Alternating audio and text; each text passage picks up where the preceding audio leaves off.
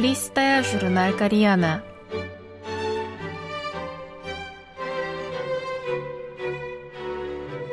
Дорогие радиослушатели, в эфире «Листая журнал Кориана».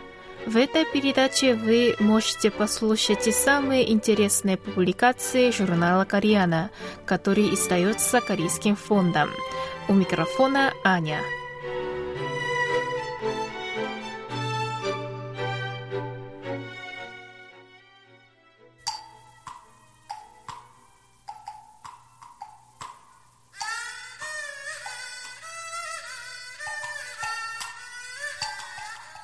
С любовью к Корее.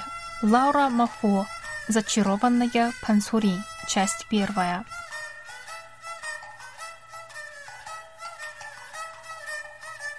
Лаура Мафо. Услышав однажды Пансури, она сразу поняла, что это ее призвание.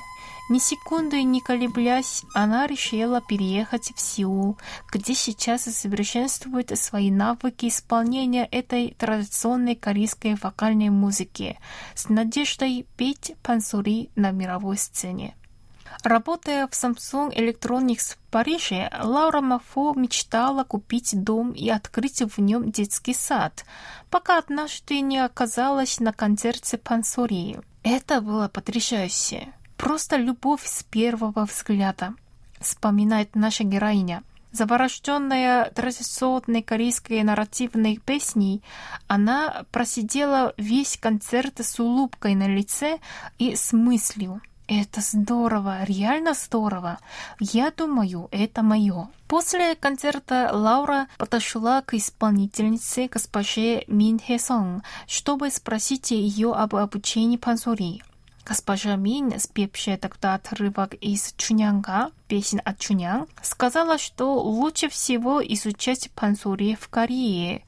Под влиянием порыва Лаура Мафо, специалист по бизнес-администрированию и фанатка кей-попа, спросила, «Если я приеду в Корею, вы возьмете меня в ученицы?» В 2017 году, потратив два года на подготовку к переезду и на убеждение своих родственников и друзей, что она не сошла с ума, Лаура приехала в Сеул. Госпожа Мина предупредила нашу героиню, что на владение пансури уйдет минимум 10 лет. Но чтобы успокоить свою мать, Лаура сказала ей, что дает себе всего один год. Хотя Лаура никогда не отличалась авантюризмом, она не испытывала страха. Я просто доверилась своим ощущениям.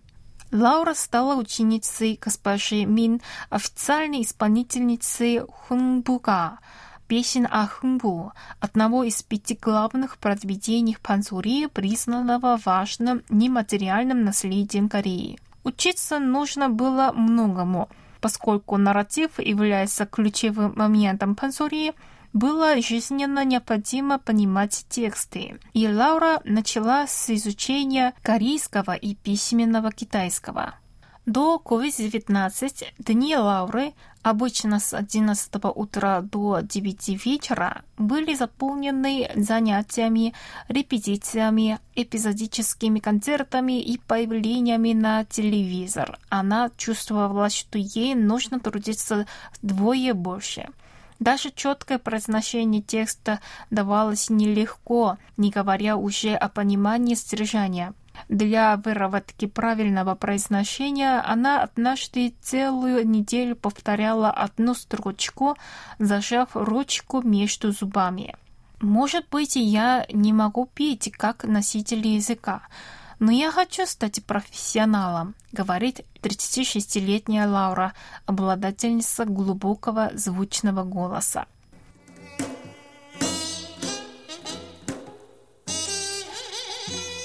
В ее еще только начинающей карьере незабываемо стало выступление в Элисейском дворце в 2018 году по случаю встречи президента Южной Кореи Мун Джеина и французского президента Эммануэла Макрона.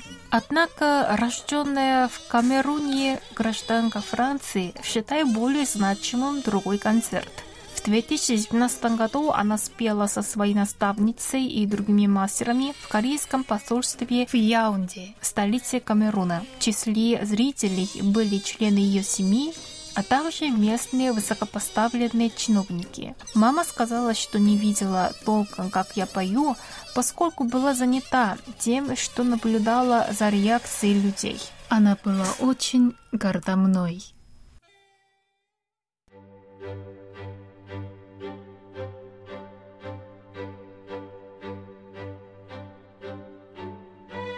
Этом я прощаюсь с вами. Желаю вам хорошего настроения и до следующей встречи.